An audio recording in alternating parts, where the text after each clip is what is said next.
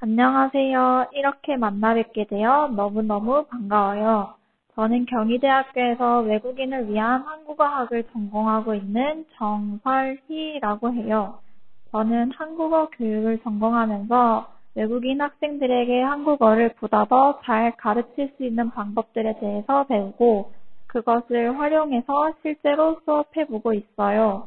그리고 오산시에서 한국어 교육 봉사를 1년 동안 하며 한국어의 자모음부터 한국의 전통문화까지 가르쳐 본 적이 있어요.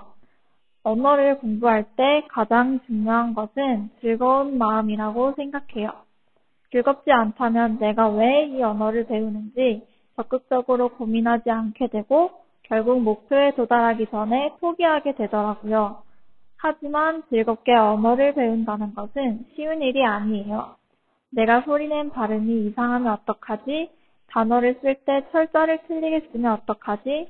이 상황에서는 이 말을 하는 게 아니면 어떡하지? 등등 많은 고민들을 하게 되기 때문일 거예요. 이런 고민들을 하는 건 당연해요. 그래서 저는 여러분들의 이런 고민들을 이해하고 해결해 줄 수 있는 딱딱하지 않은 교실 속에서 재미있는 한국어 수업을 하려고 해요.